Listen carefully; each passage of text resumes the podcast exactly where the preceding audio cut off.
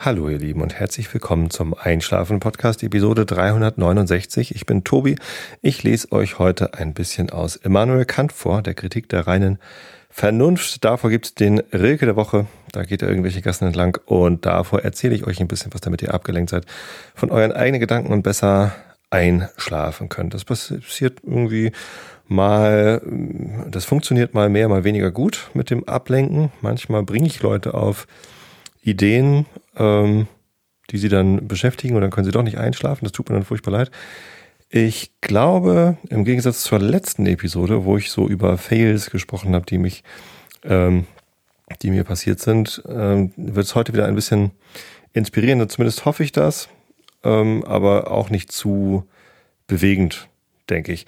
Ähm, nichtsdestotrotz möchte ich euch vorab noch ein kurzes Update geben zu den Fails der letzten Sendung. da hatte ich ja irgendwie äh, unter anderem erzählt, dass ich äh, bei meinem Fahrrad die Kassette wechseln wollte. Und ja, das habe ich getan. Ich habe ähm, es geschafft, nicht nur die Kette, sondern auch die Kassette jetzt zu wechseln bei meinem Rennrad. Ich habe eine äh, 7er Kassette drauf gemacht. Ich habe irgendeine gekauft. Ich wusste gar nicht, dass es da so äh, Unterschiede, na, ich meine, ich hatte beim Kaufen durchaus gesehen, dass es Unterschiede gibt. Ich dachte aber, die betreffen vor allem die äh, Qualität, dass er mit der Anzahl der Zähne auf den Ritzeln, aber natürlich auch dann die Übersetzung und damit dann eben quasi äh, auch die die Fahrweise des Fahrrads äh, massiv beeinflusst werden, habe ich mir ehrlich gesagt vorher nicht so richtig Gedanken darüber gemacht und habe dann auch gar nicht geguckt, was ich denn für eine Kassette drauf habe. Und ich hatte eine Kassette drauf, äh, mit 11 bis, ich glaube, 26 Zähnen auf den Ritzeln hinten und habe jetzt eine drauf gemacht mit 13 bis 28 Zähnen. Und das ist eine deutlich geringere Übersetzung sozusagen, als ich die vorher hatte. Und das ist eher so eine, so eine Mountainbike-Übersetzung und keine Rennrad-Übersetzung. Das heißt, der höchste Gang, den ich jetzt habe, der, der siebte Gang quasi, der fährt sich ganz anders, viel leichter, äh, und mit einer höheren Trittfrequenz, als ich das gewohnt bin, als, äh, als vorher sozusagen. Das ist gewöhnungsbedürftig. Aber ähm, immerhin hat es funktioniert. Ich habe das noch nicht so ganz raus, den Dreh raus, wie man jetzt die Schaltung korrekt einstellt. Das habe ich auch anderthalb Jahre lang nicht gemacht. Und nach dem Ketten- und Kassettenwechsel war das halt allerhöchste Zeit, mal die Schaltung neu einzustellen. Ähm, das habe ich nur so halbwegs hingekriegt. Ich bin dann am Samstag nochmal zum Fahrrad Luis in Tosted gefahren, von dem ich euch in der letzten Sendung schon berichtet habe. Das war sehr lustig, denn ich war da auf dem Hof und er guckt so mein Rad an und sagt so, ach, und ich dachte, ja, hat er mich erkannt. Das ist ja nicht, immerhin war ja auch ein nettes Telefongespräch, wo er mich gut beraten hat. Und ja, weiß schon, wer ich bin, ne? Und dann sagt er, nee, aber das Fahrrad kenne ich, das habe ich nämlich gestern gerade gekauft. Ich so, nee, nee, das ist meins. Ja, nee, ein anderes, aber äh, genau das gleiche. Und ähm, dann gucke ich da um die Ecke und da steht da tatsächlich exakt der gleiche Rahmen, den ich habe. Ein 90er, Anfang der 90er Jahre Koga Miata Rennrad, Stahlrahmen, gemufft. Ähm, in schwarz, vorne ist so ein bisschen orange dran, ne? Podcast orange. Und leider eine Nummer zu klein. Also das ist ein 58er äh, Rahmenhöhe gewesen. Ich habe eine 63er Rahmenhöhe. Ähm, ich glaube, mit der 58er würde ich nicht klarkommen. So. Das fand ich ganz lustig. Ähm, sein Kollege in der Werkstatt hat dann äh, schwupps die Wups meine Schaltung richtig eingestellt und fertig war die Lauge. Und jetzt habe ich wieder ein komplett fahrtüchtiges ähm, Fahrrad. Und das macht Spaß. Ich bin damit dann auch schon in Hamburg gewesen. Ich habe auf dem, noch, noch bevor die Schaltung richtig eingestellt war übrigens, das war irgendwie am, am Mittwoch vergangener Woche und am Samstag erst war ich beim Fahrradladen. Am Mittwoch bin ich mit dem Fahrrad dann wieder nach Finkenwerder gefahren zur Arbeit und auf dem Rückweg habe ich mir gedacht, ach, das Wetter ist so schön und der Frühling so in vollem Gange. Und ich bin so übermütig. Und immer wenn ich übermütig bin, mache ich ja dumme Sachen. Und dann habe ich die Bergetappe gewählt. die ja nicht so gebirgig ist, wie vielleicht ähm, die ähm, Leute meinen würden, die in echten Gebirgen wohnen. Aber Harburger Berge, Berge ist eine deutliche Erhöhung hier im Norden. Und ich habe ähm, gestaunt, wie schwer das ist, so eine, so eine Steigung hochzufahren mit einem Rennrad. Ich war dann doch ganz froh über die andere Übersetzung, die ich dann jetzt mit dem neuen äh, Ritzel da äh, drauf hatte. Allerdings war halt die Schaltung noch nicht so eingestellt, dass ich den ersten Gang überhaupt hätte nutzen können. Das heißt, ich musste im zweiten Gang da hochfahren. Dazu kam, dass die zwei der drei fiesen Steigungen auf dieser Strecke, die ich gefahren bin, doch äh, Waldweg sind. Also nicht, nicht Schotter, aber halt so ja, Waldweg mit irgendwie weiß nicht, Kieselstein und Moos und, und, und Sand und irgendwie so halt nicht besonders gut befestigt. Äh, und das mit meinem Rennrad mit den schmalen Reifen, also sind zwar die, die breitesten Reifen drauf, die irgendwie gehen bei diesem Rennrad, aber äh, das ist halt immer noch nicht besonders breit. Und äh, das ist eigentlich nicht dazu geeignet, um ein, auf einem Waldweg eine Steigung hochzufahren ja, ich war die Strecke halt vorher noch nie gefahren und weiß jetzt, dass ich die mit dem Rennrad vielleicht nicht wieder fahren sollte. Insgesamt waren das so 250 Höhenmeter, die ich gemacht habe. Nicht viel, aber ähm, ich habe es gemerkt. Ich hatte dann auch irgendwie entgegen der anderen Strecke, wo ich so einen 27er Schnitt fahren kann, äh, auf die 35 Kilometer. Die Strecke war gleich, aber ich habe nur einen 24er Schnitt gefahren, was immer noch gut genug ist für meinen, also ich, ich fühlte mich schnell, aber den Berg da hoch, das war doch echt anstrengend. Ja, ähm, und so langsam scheint Fahrradfahren mir sogar Spaß zu machen. Ich bin ja eigentlich gar nicht so der große Radfahrer. Also es ist jetzt nicht so, dass ich irgendwie dafür eine Leidenschaft hätte oder mich sogar für Radsport interessieren würde. Tour de France gucken im Fernsehen finde ich furchtbar langweilig. Ich habe da gar nichts davon. Ähm, und ich habe da auch, also fürs Fahren habe ich auch keine großartige Leidenschaft. Es, es ist ganz nett, so es ist nicht schlimm, so ähnlich wie Laufen eigentlich, aber ich mache das eigentlich nur, weil es halt Sport ist und weil Sport wichtig ist für meinen Körper, damit er irgendwie gesund bleibt und in, in Schuss bleibt, damit ich fit bleibe, damit ich mich öfter mal gehen lassen kann. Ich bin ja leider manchmal, also ich ich esse halt gerne und ich trinke halt auch ganz gerne mal was. Und wenn ich das alles machen würde, ohne mich zu bewegen, wäre das ähm, ja nicht gut für meinen Körper. Da würde ich halt ähm, quasi aus den Fugen geraten. Und das möchte ich vermeiden. Deswegen mache ich gerne Sport, ähm, damit ich halt was essen kann. ich esse so gerne Chips. Das ist meine große, ja, äh, mein Laster. Mein größtes Laster ist Chips, glaube ich. Chipslaster. Wenn das jetzt eine Sendung von, äh, von und mit Holger Klein in Vrind wäre, dann hätten wir einen schönen Sendungstitel, Chipslaster. Aber ist es nicht. Stattdessen ist das hier der Einschlafen-Podcast. Und ich mache immer seriöse Sendungstitel. Fast immer. Ich hatte auch mal eine Phase, wo ich etwas alberne Sendungstitel hatte. Naja. Gut, also so viel nur zur letzten Sendung.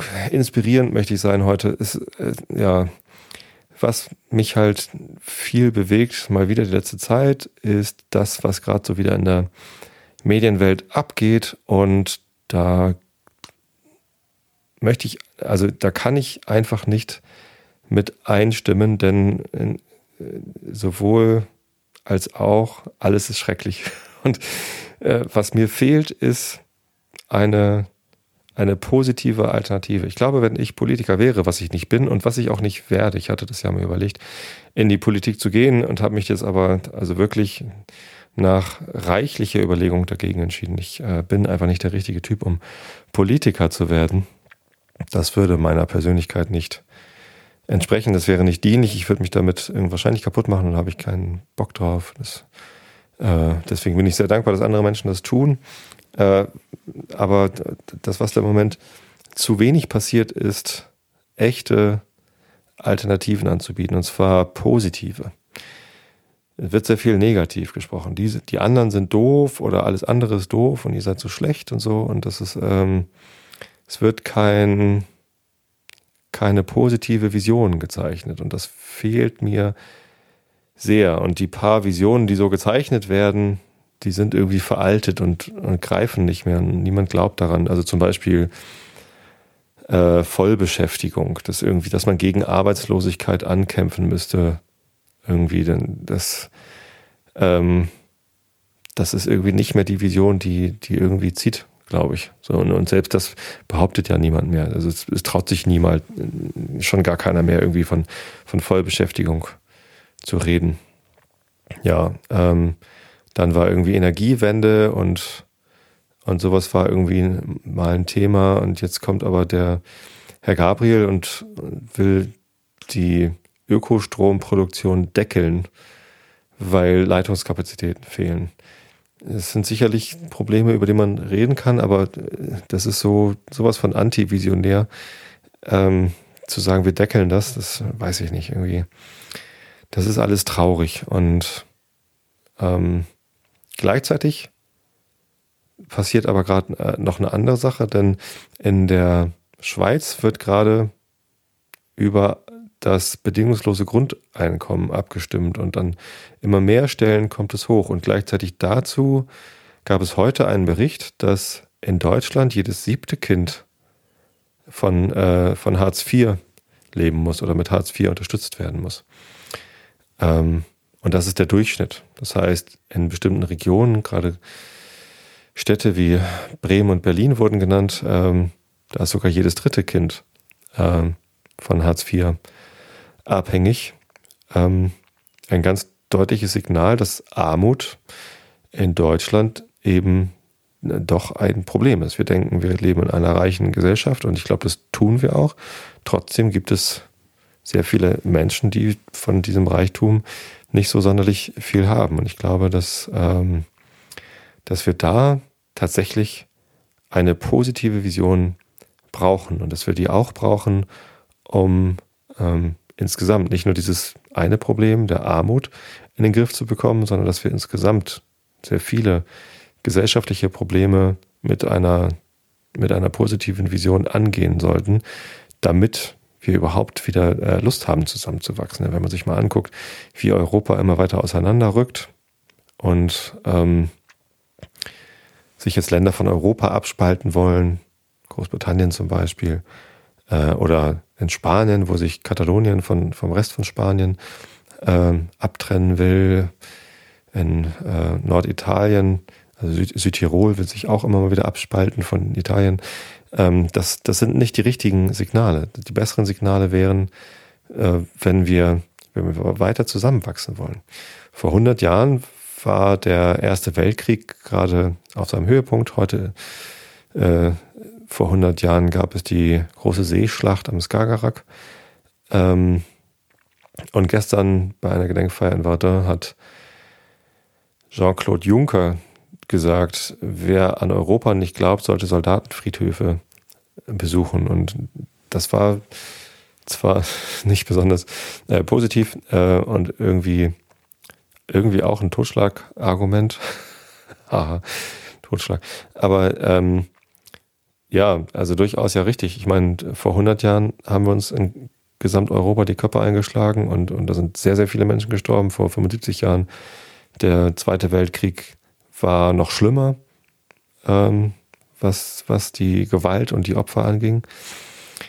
Und durch das Zusammenwachsen von Europa haben wir zumindest größtenteils Frieden hergestellt. Wir haben zwar immer noch Krieg in Europa, ja, zum Beispiel irgendwie in den 90er Jahren Jugoslawien, Serbien ähm, oder jetzt letztes Jahr in der Ukraine. Europa im, im weiteren Sinne. Das spielt zumindest bei der Europameisterschaft, Fußball-Europameisterschaft mit und äh, gewinnt ständig den ESC und so, ist also irgendwie Europa. Ähm, ja, wo äh, ich, der, der Anlass, weiter zusammenzuwachsen, äh, ist groß. Was fehlt, ist ein, ein Narrativ, eine Geschichte, eine Vision, an die wir alle als Europäer zusammen glauben können. So, nun ist natürlich das bedingungslose Grundeinkommen vielleicht nicht die Geschichte, an die wir alle glauben können, weil viele gar nicht verstehen, wie das funktionieren soll. Ähm, und viele haben Angst vor den Folgen, die tatsächlich ja niemand abschätzen kann. Aber ich glaube, dass diese Art von, von Vision tatsächlich sehr, sehr mächtig wäre, wenn, wenn sich die ähm, die Europäische Union irgendwie darauf einigen könnte, dass, dass dies irgendwie ein, ein, ein weit entferntes, aber durchaus mögliches Ziel wäre, dass, dass es in Europa keine Armut mehr geben soll. Dass alle Menschen in Europa und vielleicht später sogar noch darüber hinaus ähm, keine Angst um ihr Einkommen haben sollen, äh, eigentlich um ihr Auskommen haben sollen. Also dass, dass für Wohnen und, und Ernährung und auch Bildung und kulturelle Teilhabe äh, gesorgt ist. Ähm, das wäre eine, eine sehr, sehr starke Vision. Und die, wenn wir darauf hinarbeiten würden, wäre, glaube ich, extrem mächtig und, und vielversprechend. Denn, denn viele der Probleme, die wir haben, basieren auf Angst vor Armut, Angst vor Ausschluss, ähm, Neid gegenüber den Reichen oder denen, die sich keine Sorgen machen brauchen. Ähm, natürlich auch Habgier.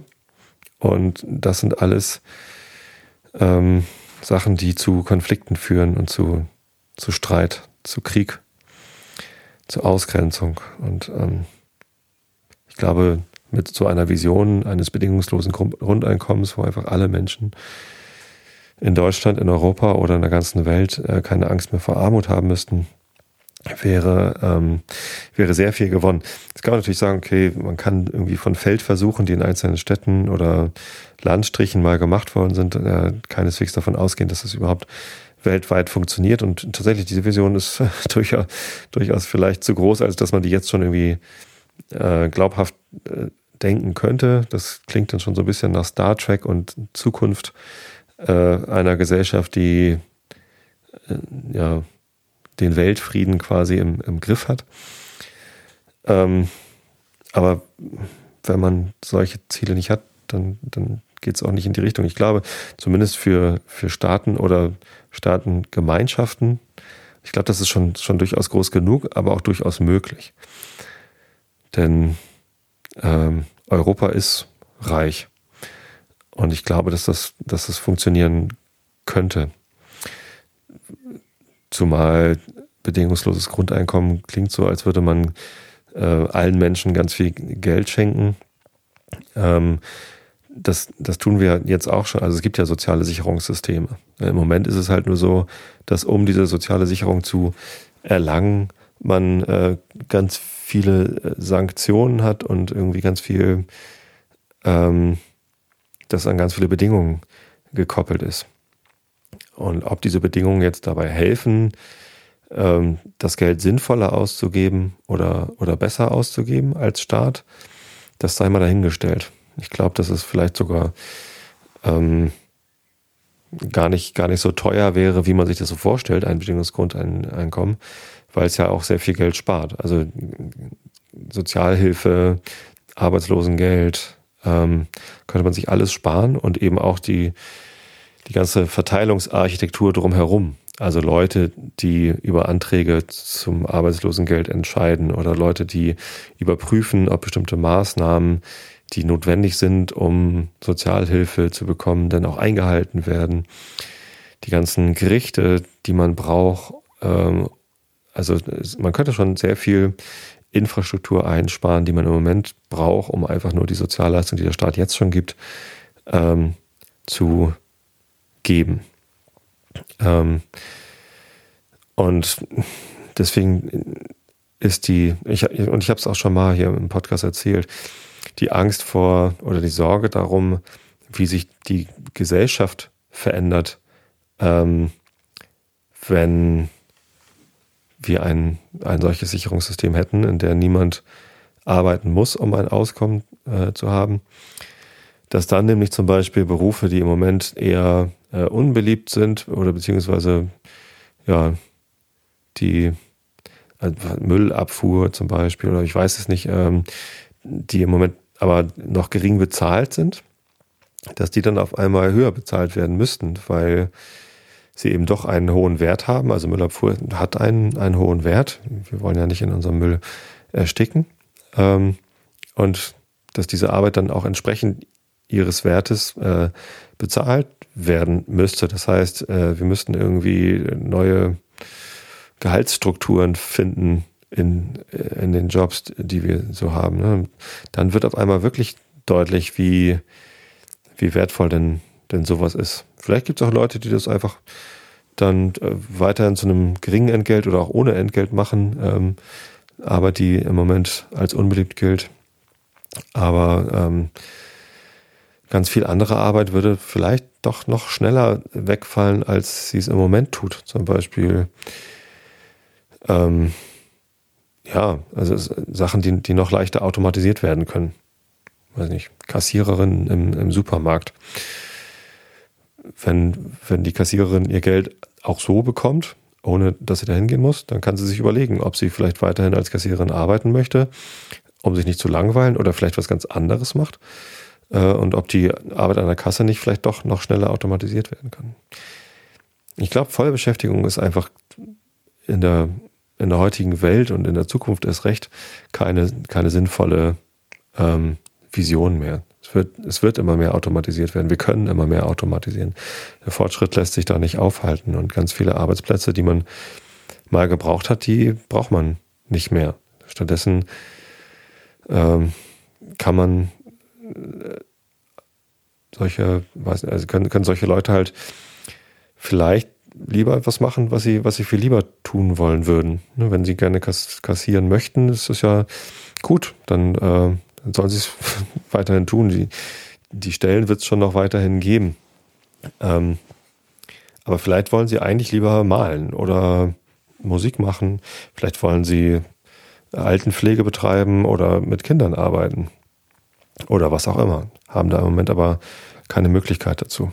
Und weil, weil sie keine Zeit haben, um sich überhaupt erstmal die, die nötige Bildung dazu, dafür zu besorgen. Wenn aber für das Auskommen gesorgt wäre durch ein bedingungsloses Grundeinkommen, könnte jeder das lernen, was ihn am meisten reizt und das auch ausüben, was ihm am meisten reizt. Und ich glaube, das wäre eine sehr, sehr schöne Gesellschaft. Ich glaube, dass die Chancen auf dauerhaften Frieden dadurch noch, noch größer werden, als sie es im Moment wären. Eine Gesellschaft, in der man in der Angst leben muss, ähm, in, in Armut zu fallen, und wie wir heute anhand der Zahlen gesehen haben, betrifft das vor allem Menschen mit Kindern. Denn es sind ja nicht nur die Kinder, die dann von Hartz IV leben, sondern eben auch deren Eltern. Ähm, insbesondere Alleinerziehende haben, glaube ich, wirklich einfach im Moment noch sehr, sehr große Sorgen. Äh, und das zu Recht, wie man sieht. Ja. Wenn diese Sorgen weg wären, wäre, glaube ich, schon viel gewonnen. Also, positive Visionen malen, echte Alternativen aufzeigen und ähm, an eine gute Zukunft glauben. Das ist etwas, was ich mir von Politikern und eigentlich allen, die sich politisch aktivieren, wünschen würde. Nicht immer nur aufeinander rumhacken, irgendwelche polemischen oder populistischen Dinge äußern oder sich über die populistischen Dinge der anderen ärgern. Das hilft nämlich niemanden außer den Populisten selber. So. Bedingungsloses Grundeinkommen. Ich finde die Idee echt gut. Ich wäre echt gespannt, was dann passiert. Und ich glaube, es werden sehr, sehr viel mehr gute Dinge passieren als ähm, Leute, die das irgendwie ausnutzen. Das ist ja die große Sorge. Ne? Wenn wir das bedingungslose Grundeinkommen haben, dann geht einfach keiner mehr arbeiten. Äh, das glaube ich aber nicht. Gut, dann soll es das schon gewesen sein? Ich habe mir irgendwie viel mehr Gedanken gemacht. Ich komme gerade nicht mehr drauf, was ich, was ich mir alles gedacht habe. Sei es drum. Ich lese euch jetzt einfach den Rilke der Woche vor und dann ein bisschen Kant. Vielleicht hilft euch das dann beim Einschlafen. Oder habe ich noch irgendwas Wesentliches vergessen? Nö. Kant. Nee, hier, äh, Rilke. Der Rilke der Woche heißt, gehe ich die Gassen entlang. Gehe ich die Gassen entlang, da sitzen alle die braunen Mädchen und schauen und staunen hinter meinem Gang, bis eine zu singen beginnt und alle aus ihrem Schweigen sich lächelnd niederneigen. Schwestern, wir müssen ihm zeigen, wer wir sind. So, und der nächste Rilke der Woche heißt dann Königinnen seid ihr und reich. Das hätte ja zum heutigen Thema eigentlich viel besser gepasst. Vielleicht, vielleicht habe ich dann nächstes Mal auch wieder so ein Thema. Irgendwas wollte ich euch doch noch erzählen. Weiß aber nicht mehr was. Kennt ihr das? Wahrscheinlich. Ja. Sei es drum, ich erzähle euch jetzt, was der Herr Kant uns sagen wollte. Wir sind in der Kritik der reinen Vernunft im zweiten Band auf Seite B 531 mitten in der transzendentalen Dialektik. Kritische Entscheidung heißt der Abschnitt. Augen zu und zugehört. Der eleatische Zeno, ein subtiler Dialektiker, ist schon vom Plato als ein mutwilliger Sophist darüber sehr getadelt worden, dass er, um seine Kunst zu zeigen, einerlei Satz durch scheinbare Argumente zu beweisen und bald darauf durch andere ebenso starke wieder umzustürzen suchte. Er behauptete, Gott, vermutlich war es bei ihm nichts als die Welt, sei weder endlich noch unendlich, er sei weder in Bewegung noch in Ruhe, sei keinem anderen Dinge weder ähnlich noch unähnlich. Es schien denen, die ihn hierüber beurteilten, er habe zwei einander widersprechende Sätze gänzlich ableugnen wollen, welches ungereimt ist. Allein, ich finde nicht, dass ihm dieses mit Recht zur Last gelegt werden könne. Den ersteren dieser Sätze werde ich bald näher beleuchten. Was die übrigen betrifft, wenn er unter dem Worte Gott das Universum verstand, so musste er allerdings sagen, dass dieses weder in seinem Orte beharrlich gegenwärtig in Ruhe sei, noch denselben verändere, sich bewege, weil alle Örter nur im Univers, dieses selbst also in keinem Orte ist. Wenn das Weltall alles, was existiert, in sich fasst, so ist es auch, sofern keinem anderen Dinge weder ähnlich noch unähnlich, weil es außer ihm kein anderes Ding gibt, mit dem es könnte verglichen werden. Wenn zwei einander entgegengesetzte Urteile eine un statthafte Bedingungen voraussetzen, so fallen sie, unerachtet ihres Widerstreits, der gleichwohl kein eigentlicher Widerspruch ist, alle beide weg, weil die Bedingung wegfällt, unter der allein jeder dieser Sätze gelten sollte. Wenn jemand sagt, ein jeder Körper riecht entweder gut oder er riecht nicht gut, so findet ein drittes statt, nämlich, dass er gar nicht rieche, ausdufte. Und so können beide widerstreitende Sätze falsch sein. Ich sage ich, er ist entweder wohlriechend oder er ist nicht wohlriechend. Vel sua violens, vel non sua violens. So sind beide Urteile einander kontradiktorisches, äh, kontradiktorisch entgegengesetzt. Und nur der erste ist falsch, sein kontradiktorisches Gegenteil, aber nämlich einige Körper sind nicht wohlriechend, befasst auch die Körper in sich, die gar nicht riechen. In der vorigen Entgegenstellung per Disparata blieb die zufällige Bedingung des Begriffs der Körper, der Geruch, noch bei dem widerstreitenden Urteile und wurde durch dieses also nicht mit aufgehoben. Daher war das Letztere nicht das kontradiktorische Gegenteil des Ersteren. Sage ich demnach, die Welt ist dem Raume nach entweder unendlich oder sie ist nicht unendlich, non est infinitus, so muss, wenn der erste Satz falsch ist, sein kontradiktorisches Gegenteil, die Welt ist nicht unendlich, wahr sein. Dadurch würde ich nur eine unendliche Welt aufheben, ohne eine andere, nämlich die endliche, zu setzen. Hieß es aber, die Welt ist entweder unendlich oder endlich, nicht unendlich. So könnten beide falsch sein, denn ich sehe als denn die Welt als an sich selbst ihrer Größe nach bestimmt an, indem ich in dem Gegensatz nicht bloß die Unendlichkeit aufhebe und mit ihr vielleicht ihre ganze abgesonderte Existenz, sondern eine Bestimmung zur Welt als einem an sich selbst wirklichen Dinge hinzusetze, welches eben so falsch sein kann, welches ebenso falsch sein kann, wenn nämlich die Welt gar nicht als ein Ding an sich mithin auch nicht ihrer Größe nach weder als unendlich noch als endlich gegeben sein sollte. Man erlaube mir, dass ich dergleichen Entgegensetzung die dialektische, die des Widerspruchs, aber die analytische Opposition nennen darf. Also können von zwei dialektisch einander entgegengesetzten Urteilen alle beide falsch sein, darum, weil eines dem anderen nicht bloß widerspricht, sondern etwas mehr sagt, als zum Widerspruche erforderlich ist. Wenn man die zwei Sätze, die Welt ist der Größe nach unendlich, die Welt ist ihrer Größe nach endlich, als einander kontradiktorisch entgegengesetzte ansieht, so nimmt man an, dass die Welt, die ganze Reihe der Erscheinungen, ein Ding an sich selbst sei. Denn sie bleibt, ich mag den unendlichen oder endlichen Regressus in der Reihe ihrer Erscheinungen aufheben. Nehme ich aber diese Voraussetzung oder diesen transzendentalen Schein weg und leugne, dass sie ein Ding an sich selbst sei, so verwandelt sich der kontradiktorische Widerstreit bei der Behauptung in einen bloß dialektischen und weil die Welt gar nicht an sich, unabhängig von der regressiven Reihe meiner Vorstellungen existiert, so existiert sie weder als ein an sich unendliches noch als ein an sich endliches Ganzes. Sie ist nur im empirischen Regressus der Reihe der Erscheinungen und für sich selbst gar nicht anzutreffen. Daher, wenn diese jederzeit bedingt ist, so ist sie niemals ganz gegeben. Und die Welt ist also kein unbedingtes Ganzes, existiert also auch nicht als ein solches, weder mit unendlicher noch endlicher Größe.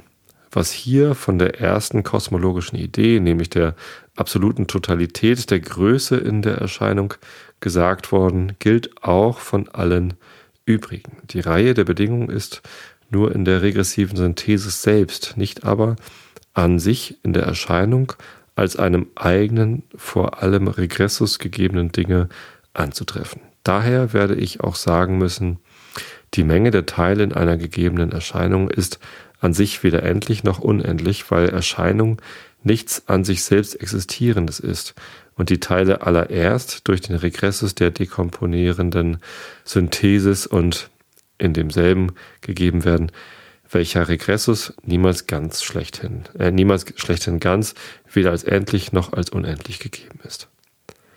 Eben das gilt von der Reihe der übereinander geordneten Ursachen oder der bedingten bis zur unbedingten notwendigen Existenz, welche niemals weder an sich ihrer Totalität nach als endlich noch als unendlich angesehen werden kann, weil sie als Reihe subordinierter Vorstellungen nur im dynamischen Regressus besteht, vor demselben aber und als für sich bestehende Reihe von Dingen an sich selbst gar nicht existieren kann.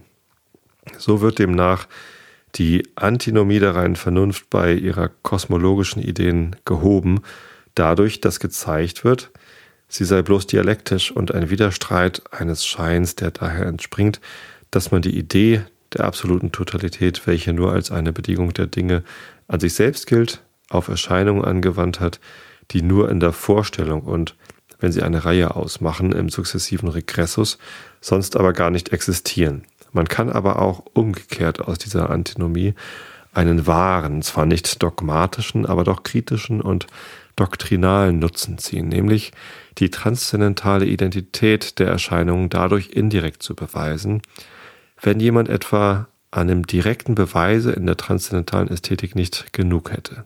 Der Beweis würde in diesem Dilemma bestehen. Wenn die Welt ein an sich existierendes Ganzes ist, so ist sie entweder endlich oder unendlich. Nun ist das Erstere sowohl als das Zweite falsch, laut der oben angeführten Beweise der Antithesis einer und der Thesis andererseits. Also ist es auch falsch, dass die Welt, der Inbegriff aller Erscheinungen, ein an sich existierendes Ganzes sei, woraus denn folgt, dass Erscheinungen überhaupt außer unseren Vorstellungen nichts sind welches wir eben durch die transzendentale Identität derselben sagen wollten. Diese Anmerkung ist von Wichtigkeit. Man sieht daraus, dass die obigen Beweise der vierfachen Antinomie nicht Blendwerke, sondern gründlich waren, unter der Voraussetzung nämlich, dass Erscheinungen oder eine Sinneswelt, die sie insgesamt in sich begreift, Dinge an sich selbst wären. Der Widerstreit der daraus gezogenen Sätze entdeckt aber, dass in der Voraussetzung eine Falschheit liege und bringt uns durch zu einer Entdeckung der wahren Beschaffenheit der Dinge als Gegenstände der Sinne. Die transzendentale Dialektik tut also keineswegs dem Skeptizismus einigen Vorschub, wohl aber der skeptischen Methode, welche an ihr ein Beispiel ihres großen Nutzens aufweisen kann. Wenn man die Argumente der Vernunft in ihrer größten Freiheit gegeneinander auftreten lässt, die, ob sie gleich zuletzt nichts, nicht dasjenige, was man suchte, dennoch jederzeit etwas Nützliches und zur Berichtigung unserer Urteile dienliches liefern werden.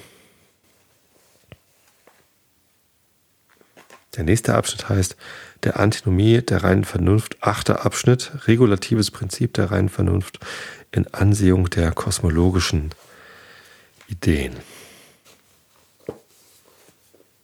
Ja, der hat schon ganz ordentlich einen an der Ähm, ich habe übrigens, ähm, mir ist gerade wieder eingefallen, was ich noch äh, im ersten Teil hätte ich hätte erzählen wollen.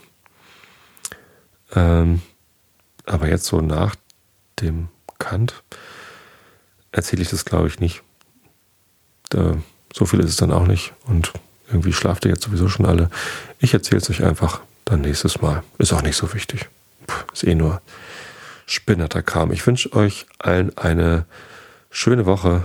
Äh, genießt den Sommer, wenn ihr könnt. Ich hoffe, äh, ihr könnt das. Schlaft ausreichend viel, denn Schlafen ist gesund und total wichtig. Ähm, und hab euch alle lieb. Bis zum nächsten Mal. Gute Nacht.